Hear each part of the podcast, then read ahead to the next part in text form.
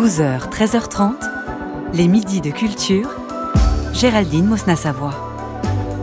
Place à la critique et place aujourd'hui à deux essais qui portent chacun à leur manière sur l'articulation entre grandes idées et vie personnelle. Qu'il s'agisse de féminisme avec un recueil d'Emma Goldman, la femme la plus dangereuse de l'Amérique, anarchiste au début du XXe siècle, ou qu'il s'agisse d'émancipation entre deux frères issus des quartiers avec l'enquête récit d'Isabelle Coutan et Yvon Atonga intitulé Petit frère, comprendre les destinées familiales. Et pour en débattre, eh bien j'ai le plaisir d'accueillir Marie Boéton. Bonjour. Bonjour. Vous êtes grand reporter à la Croix L'Hebdo et bonjour à vous Pierre Benetti. Bonjour. Vous êtes co-directeur éditorial du journal En attendant Nado. Soyez tous les deux les bienvenus dans les Midis de Culture.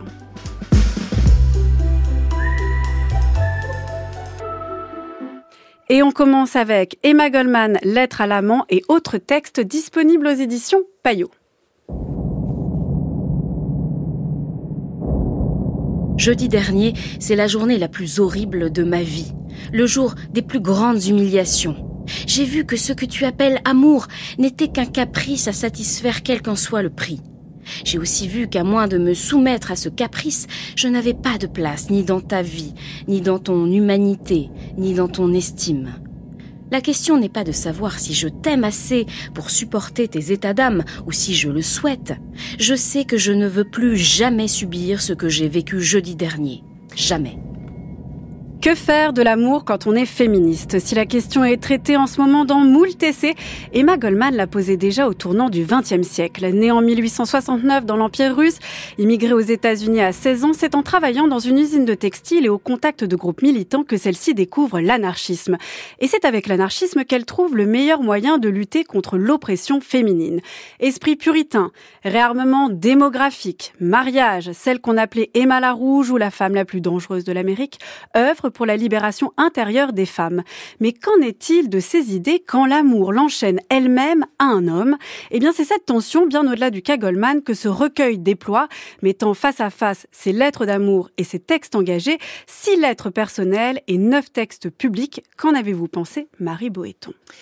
J'ai été très séduite par la dimension euh, hybride de l'ouvrage quelque part, où en effet on est sur deux registres très différents, un registre intime, un registre politique, et j'ai trouvé que précisément c'était un ouvrage sur non pas la condition féminine, mais la condition de l'intellectuelle et de la militante euh, féministe amoureuse. Et c'est là que c'est très intéressant, c'est-à-dire qu'on l'ouvrage fait résonner euh, sa vie amoureuse et puis ses convictions. Et on voit bien que à ses yeux, à son époque, ces deux statuts, celui de militante et celui d'amoureuse, sont vécus comme euh, antagonistes quelque part. La militante évolue dans un milieu, vous venez de le rappeler, hyper hostile. Euh, et donc ça suppose une forme de raidissement intérieur. Et puis à côté, il y a l'amoureuse qui, qui se laisse déborder, euh, mm. dont, dont, dont, les passions finissent en effet par ravager un petit peu la raison. J'ai retenu deux phrases dans deux lettres qui me semblent illustrer cette espèce de déchirement intérieur. Dans une lettre, elle dit Les meetings et les discours ne sont plus rien si mon amour et ma vie sont mutilés. Et la lettre suivante Je n'ai pas le droit de parler de liberté si je suis moi-même esclave de mon cœur. Je trouve que voilà, ces deux phrases illustrent bien cette tension permanente qu'on retrouvait un petit peu dans les lettres, alors 50 euh, ans plus tard, de, Beauvoir à, mm. Nels Algren, hein, qui, qui lui envoyait des, des, des lettres enflammées et qui terminait en disant Excusez-moi pour, euh, pour euh, ma sotte sentimentalité. À cet égard, j'ai trouvé que l'ouvrage donnait très très bien à voir cette tension-là entre la femme publique militante et puis la femme amoureuse qui se laisse déborder par ses passions. Pierre Benetti, est-ce que vous partagez voilà cet euh, attrait pour euh, cette double dimension, cette tension entre intellectuelle et amoureuse?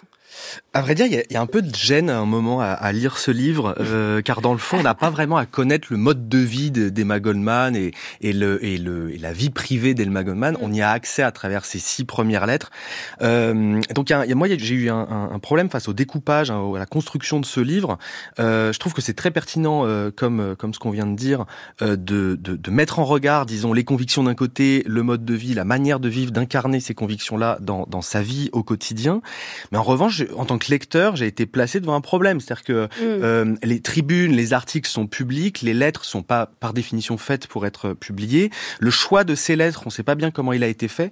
Euh, même si le, il faut vraiment signaler une très très bonne présentation euh, préface de, de Léa Gauthier qui, qui les a, qui a traduit les textes.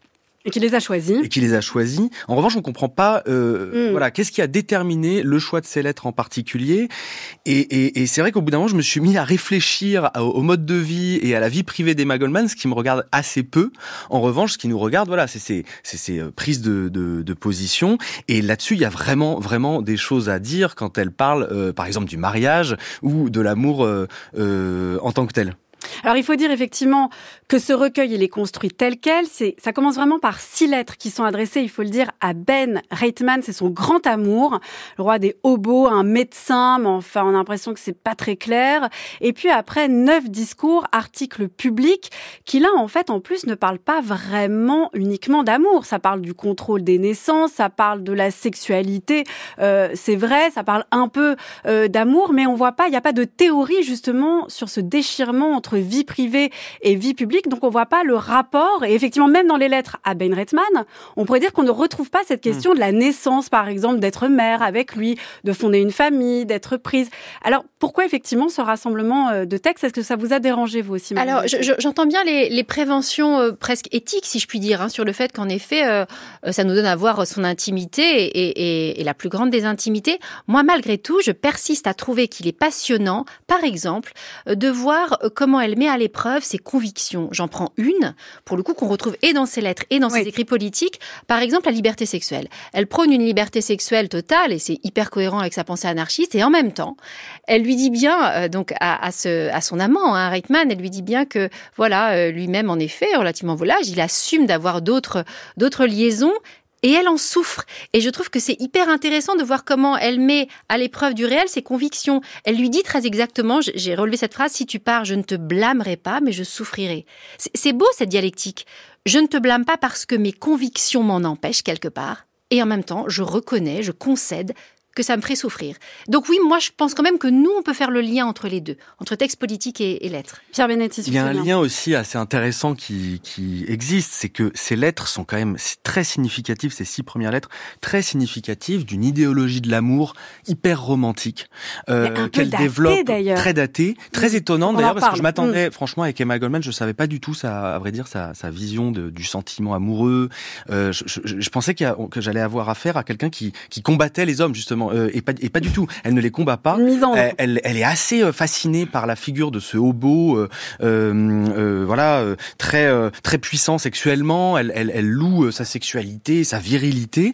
Et clairement, elle a découvert l'orgasme avec lui. Voilà. Et il faut signaler qu'au même moment paraît la traduction de la biographie, enfin d'un essai biographique, disons, un essai intellectuel de, de, la féministe et intellectuelle américaine Viviane Gornick mm. sur Emma Goldman, qui est paru en 2011 aux États-Unis et qui est traduit seulement maintenant chez le même éditeur Payot.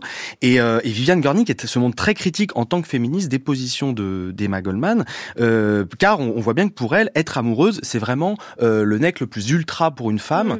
et on peut se, on peut s'émanciper dans l'amour. Or, euh, Viviane Gornick, et notamment dans un entretien euh, là qu'on vient de faire paraître dans En attendant Nado, montre que c'est une idéologie assez délétère euh, pour les femmes et que et que elle est assez inattendue. Et je cite donc Emma Goldman est assez inattendue là-dessus. Je cite un, un texte où c'est très très étonnant puisqu'elle relie l'amour et le mariage, un texte de 1926 qui est dans ce recueil qui s'appelle Regard porté sur l'amour, où elle justifie son acceptation euh, du mariage euh, comme moyen de protéger sa vie privée. Alors c'est assez étonnant, il y a des phrases euh, du genre, elle, elle, elle, compare le mariage à l'obtention d'un passeport pour pouvoir circuler, et c'est vraiment légèrement daté et très réactionnaire. C'est vrai que euh, sans avoir la préface de Léa Gauthier, on se reçoit un peu ces textes comme ça, on a du mal à la situer. Par exemple, elle s'attaque aux suffragettes. Il faut en dire mm. plus peut-être sur le féminisme de d'Emma Goldman, à savoir quand même que elle, elle prône une libération intérieure des femmes et non pas une libération par le droit, puisqu'elle est anarchiste. C'est là où on voit l'articulation entre anarchisme et féminisme chez elle.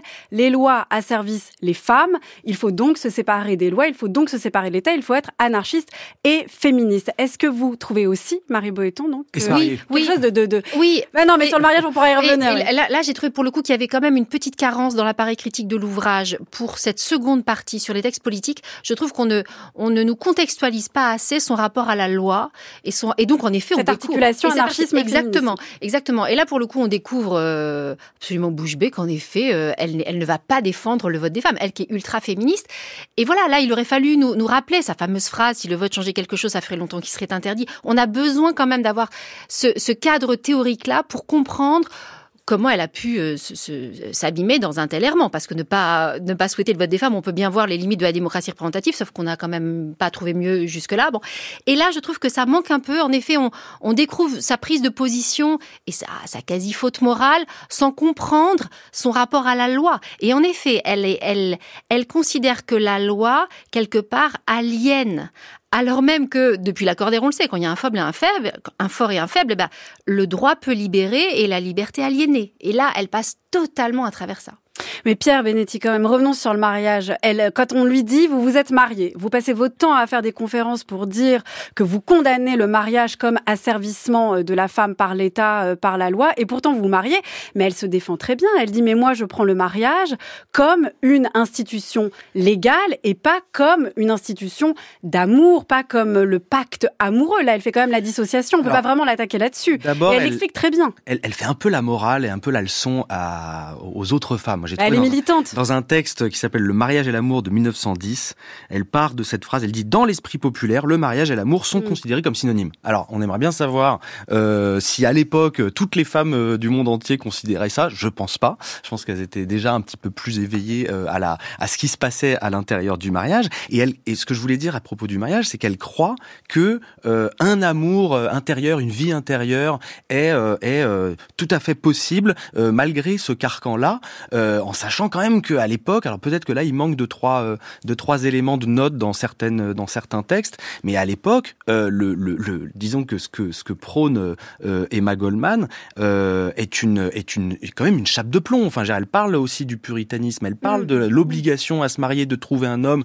et un peu d'être à son service, parce qu'on voit bien dans ses lettres qu'elle elle soutient cet homme, elle le elle le elle le elle le chérit et le mariage est franchement l'institution qui correspond à ça. Moi, j'ai pas du tout été convaincu par sa démonstration euh, de son mariage, de, son propre mariage. Alors c'est assez intéressant parce qu'elle dit que c'est le moyen, le mariage est le moyen de, de protéger sa vie privée contre l'État. Mm. Donc en tant qu'anarchiste, c'est contre l'État. En revanche, ça la protège absolument pas de l'homme lui-même. C'est ça qui, est assez étonnant. Alors on pourrait peut-être revenir justement à cette occasion sur euh, l'amour, parce qu'effectivement, euh, s'il y a quand même une très grande actualité dans les thèses qu'elle soulève, hein, notamment sur la, figure par exemple du célibat, la critique euh, du mariage, le contrôle des naissances, ça c'est quand même génial, parce qu'avec ce qu'il y a eu sur le réarmement démographique, ça résonne particulièrement, mais sur l'amour, et est-ce qu'on peut vraiment la blâmer Ça a été écrit au début du XXe siècle. Elle a une vision extrêmement romantique de l'amour, elle le voit comme pur, comme échappant à toute domination.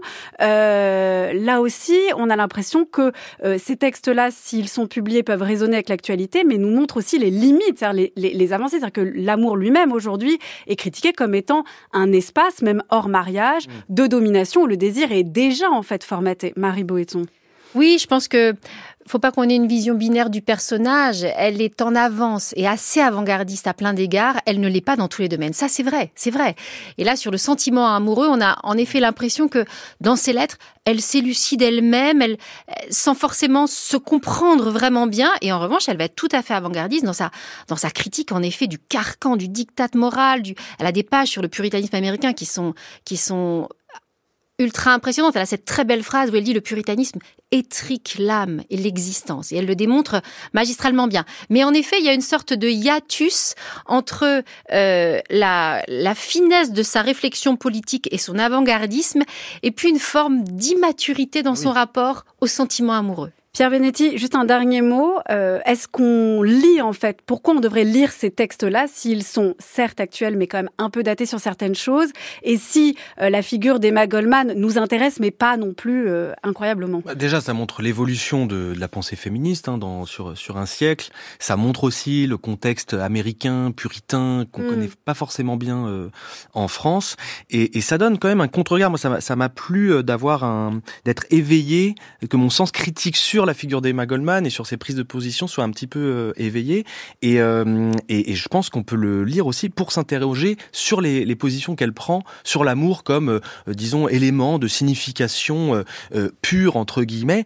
Par exemple, elle rappelle jamais le fait que il, faut un espace, il faut du temps pour développer l'amour et que, par exemple, elle qui est très très présente sur la question du prolétariat, sur la question des, des masses laborieuses, de l'opposition à, au capitalisme, elle, elle ne elle fait c'est comme si l'amour pouvait se développer dans n'importe quelle situation sociale. Donc finalement, ce recueil, il, fonctionne par, je trouve qu'il est, il est en contre, contre regard. Voilà, enfin, ça demande au lecteur d'avoir un petit peu de, de, de sens critique vis-à-vis de ce qu'on lit. Emma Goldman, I think I'm Emma Goldman? Used to ride for Karl Marx. Then I met Emma Goldman. My homie Robbie Super put me up on game.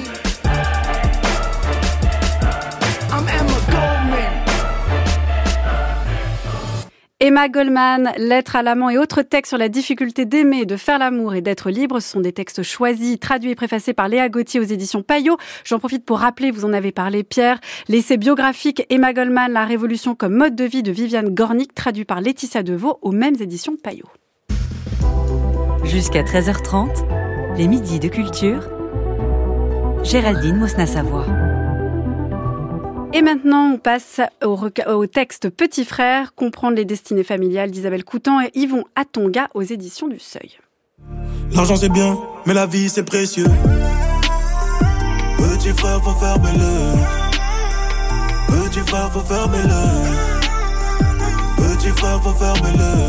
L'argent c'est bien, mais la vie c'est précieux. frère a déserté le terrain de jeu. Il est déterré, équipé, broliqué sur son terrain de il a son équipe, il a des couilles, fait couler le sang, fait parler les douilles. Il se fait respecter par tous, aimer les gangsters à genoux. Mes petits frères, t'es dans le faux. Pourquoi dans une même fratrie l'un s'en sort et l'autre pas Pourquoi dans la famille Atonga, issue de l'immigration congolaise et vivant dans le même quartier de Villiers-le-Bel dans les années 80-90, Yvon a réussi à s'échapper de son milieu mais pas son frère Wilfried tué par balle lors d'un règlement de compte Eh bien c'est cette question que la sociologue Isabelle Coutan place au cœur de son livre. Mais loin de se contenter de la seule analyse, c'est à Yvon lui-même qu'elle donne la parole, alterne ainsi chapitres théoriques et témoignages personnels qui ne prétendent pas tout expliquer, mais éclairer, nuancer, toucher. Vous ne trouverez donc pas de réponse dans ces pages à la mort de Wilfried, mais d'abord un récit de celui qui reste, sa trajectoire avec ce qu'elle comporte de déclics, de rencontres, de quoi aussi questionner la sociologie, ses vertus thérapeutiques, mais aussi peut-être ses limites explicatives. Qu'en avez-vous pensé, Pierre Benetti? J'ai été assez frappé par euh, par un livre qui propose une forme très très euh, très forte, très euh, très juste, subtile aussi, je pense à, à, construire. Je pense que ça a été un, un, un, long travail de un lent et long travail de, de composition d'un texte à non pas à quatre mains, mais disons à deux voix. la voix de l'enquêtrice, la voix de, de celui qu'on appellerait un enquêté, mais mais mais ça correspond pas justement à, à cette position légèrement passive. Euh, donc voilà, j'ai été frappé d'abord par, euh, par une proposition formelle d'un livre de sciences sociales et, de, et de sociologie euh, qui fait de la relation d'enquête euh, l'objet même de, disons, de, de l'enquête en fait, d'une certaine manière, et, et la source de, de, du propos, disons, un peu plus sociologique. Donc c'est sûr qu'on a, on a eu plusieurs livres de sociologie et de journalisme ces derniers temps sur les morts de jeunes, de jeunes hommes hein, des, des, quartiers populaires. à l'automne, il y a eu le livre de, du sociologue Marwan Mohamed sur les embrouilles mm. et non pas euh, et non pas les rixes ou les, euh, les affrontements de bandes, mais, mais c'est bien le terme qui est employé euh, dans les quartiers embrouilles. Il y a eu des livres aussi des journalistes Ramsès Kefi, Olivier Bertrand sur le même sujet. mais là, il y a vraiment une proposition très étonnante de, de, de, de l'alternance de deux d'un chapitre écrit par la sociologue Isabelle Coutan, un autre chapitre par Yvon Atonga et où chacun est au même niveau. Disons que chacun mm. a, a, les mêmes droits. Euh, Yvon Atanga est en, en, première en, couverture. Hein, ça arrive très très peu euh, souvent hein, que qu'un livre égalité, soit hein, présenté de la même manière. Voilà. Ce qu'on sait pas bien, alors euh, ce qu'on sait pas bien, c'est quel travail de réécriture il y a eu, mm. parce qu'on comprend que euh, il y a eu beaucoup d'entretiens faits par Isabelle Coutan avant avec Yvon Atonga. Donc on sait pas bien la, la, s'il s'est mis à, à écrire lui-même ou voilà. Il y a peut-être une, une, une question à poser là-dessus. En tout cas, du point de vue de la proposition formelle de ce livre, ça, c'est, c'est, euh, c'est déjà c'est un vrai plaisir de lecture. C'est, c'est que c'est quelque chose qui se lit comme ça, un chapitre après, l'autre jusqu'à, on en parlera peut-être, euh, un, une sorte d'épilogue où euh, Isabelle Coutan propose ses conclusions un peu plus sociologiques. Voilà, donc je suis très, je suis assez convaincu par ce livre. Marie Boéton. Moi, je suis tout à fait enthousiaste. Euh, en effet, pour la forme, mais aussi pour le fond.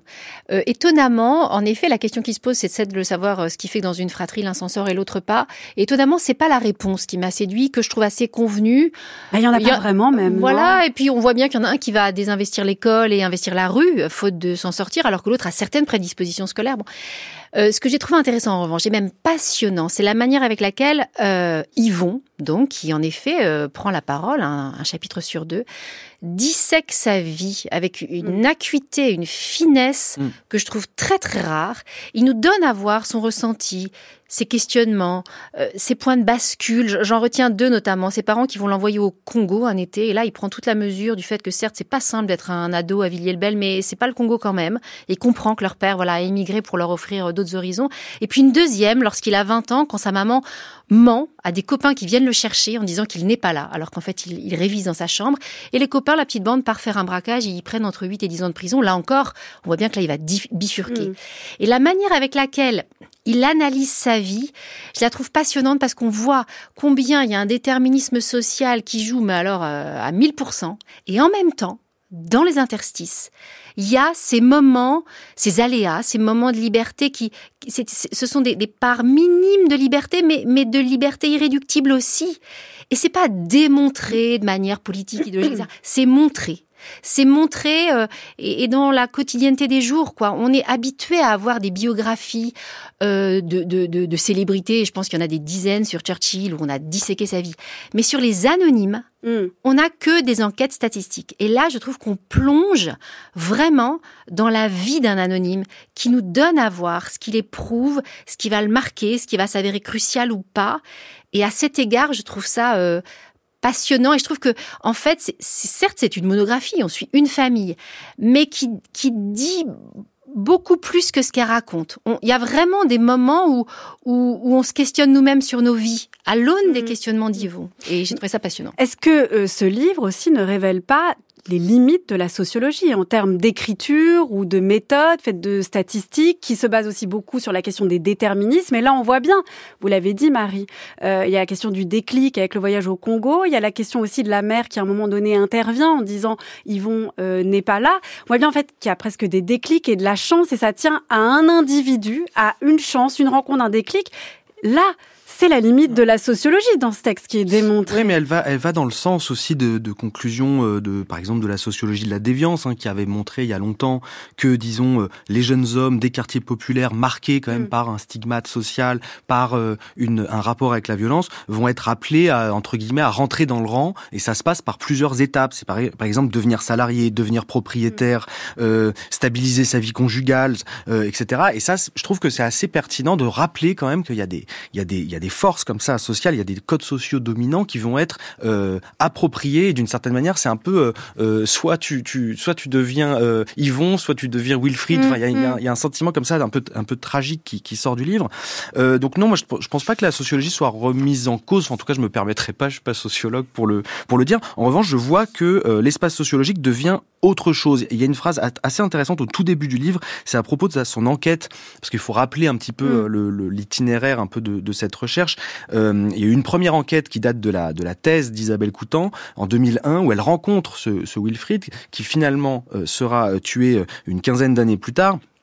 Et un, au moment de, de, son décès, euh, elle est en train de faire un podcast euh, qu'on peut encore écouter sur Arte Radio, euh, où voilà, avec Mehdi Aoudig, elle fait un podcast, Isabelle Coutan, sur la vie de ce Wilfried, mais projet interrompu par euh, par sa mort. Et donc on voit qu'il y a un déploiement comme ça de l'enquête sociologique qui, qui touche, euh, disons, euh, qui, déjà qui prend plusieurs formes. C'est assez intéressant de, de, un même objet développé en plusieurs formes. Mais aussi, je voudrais rappeler cette phrase au tout début du livre. On ne se faisait pas face, dit-elle à propos de, des entretiens avec Wilfried euh, à Tonga, et il me parlait autant qu'il se parlait à lui-même. Alors là, on est quasiment dans une scène psychanalytique. Elle insiste d'ailleurs sur cette dimension à plusieurs et, reprises. Et ça a lieu avec Yvon Atonga mmh. aussi. On voit bien, euh, c'est ce que c'est ce qu'on vient de dire. Euh, on, on, voit bien qu'il y a une prise de parole qui permet une conscientisation par l'acteur lui-même des, des, processus sociaux, des déterminismes, des, des hasards, mmh. des faits que du, du fait qu'il y a eu une différence à un moment, par exemple, du fait de pas être de la même mère, du fait d'avoir cette expérience de, de, de, de, du Congo euh, Brazzaville à un moment de sa vie, aussi de la politique qui était menée dans les, la fin des années 80 90, de l'arrivée du deal à Villiers-le-Bel, tout ça est, passionnant. Il y a quand même effectivement des éclairages sociologiques, notamment à la fin dans la postface. Elle parle de la question des générations, des, politiques publiques, des sociabilités concurrentes entre la rue, l'école, la famille, la mentalité du quartier, l'incapacité à se projeter. Marie Boéton, vous y avez vu aussi une nouvelle forme d'écriture sociologique ou alors plutôt comme moi à certains moments en me disant mais finalement la, sociologie échoue à comprendre une trajectoire individuelle donc on est obligé d'en passer par autre chose. Oui, alors les deux je dirais. En effet, elle, écrit pas sur, elle écrit avec et en cela c'est vrai que euh, on pense à tout ce qui est euh, à, à, cette tradition anglo-saxonne de, de, recherche collaborative. En effet, on n'est pas en train de disséquer des insectes, on parle d'individus et avoir mm-hmm. la parole de Yvon de première main est fondamental. Moi, je trouve pas que ça marque l'échec de la sociologie. C'est vrai que la sociologie ne peut pas embrasser la totalité des existences et que la singularité de chacune se rappelle en effet aux sociologues. En revanche, je trouve que c'est magnifique quand, dans ce dernier chapitre, elle convoque les grands concepts de la sociologie, l'habitus, le paradoxe de l'héritage, etc.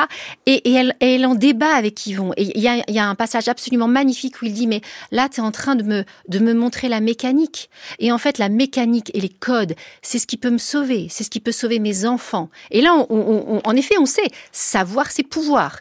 Et, et je trouve que ce dialogue entre les deux est, est absolument bouleversant. On voit bien que là, il y a une dimension émancipatrice et quasi thérapeutique de la sociologie. Pierre Benetti, sur cette dimension émancipatrice et sur cette postface aussi qui insiste là-dessus. Il y a un passage très intéressant sur euh, la question de se faire enfermer dans euh, une identité de quartier, alors que justement, tout, tout le sujet du livre, c'est aussi qu'est-ce que c'est cette fameuse culture de quartier, parce que Yvon Atonga dit souvent ça c'est quartier, ça c'est la mentalité mm. quartier. Il parle des gilets jaunes, il parle de la solidarité, de l'entraide, de la ténacité, de la mobilisation, et il dit c'est une bande, c'est les valeurs du quartier, c'est une mentalité, une mentalité totalement quartier, les gilets jaunes. Et du coup, un acteur comme ça d'un quartier de Villiers-le-Bel euh, trace un pont entre des univers euh, sociaux très différents. Alors c'est vrai qu'on pourrait imaginer une enquête euh, un peu similaire sur deux frères des espaces ruraux, ça serait assez intéressant de mmh, voir mmh. ce qui se passe de ce point de vue-là. Mais je trouve qu'il y a une émancipation aussi à sortir des des, des voilà des codes qui sont associés immédiatement à, à, seulement un, un, jeune homme issu des quartiers populaires.